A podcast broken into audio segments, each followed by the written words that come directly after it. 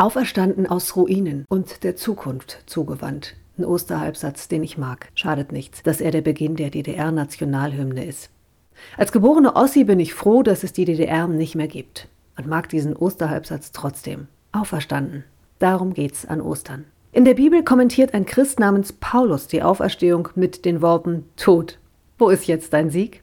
Ich stelle mir vor, wie dieser Paulus die Hände in die Hüften stemmt und sagt, der Tod hat nicht das letzte Wort, sondern das Leben. Die Angst hat nicht das letzte Wort, sondern der Mut. Die Trauer hat nicht das letzte Wort, sondern der Trost.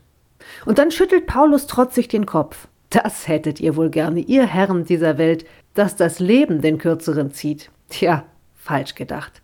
Jesus ist auferstanden. Er hat dem Tod die Macht genommen.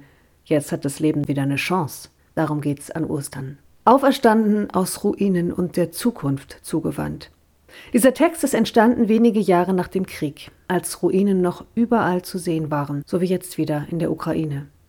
Die Hymne war auch ein Trotztext, um Mut zu machen, nach vorne zu sehen, trotz den Ruinen und obwohl noch Fragen offen sind.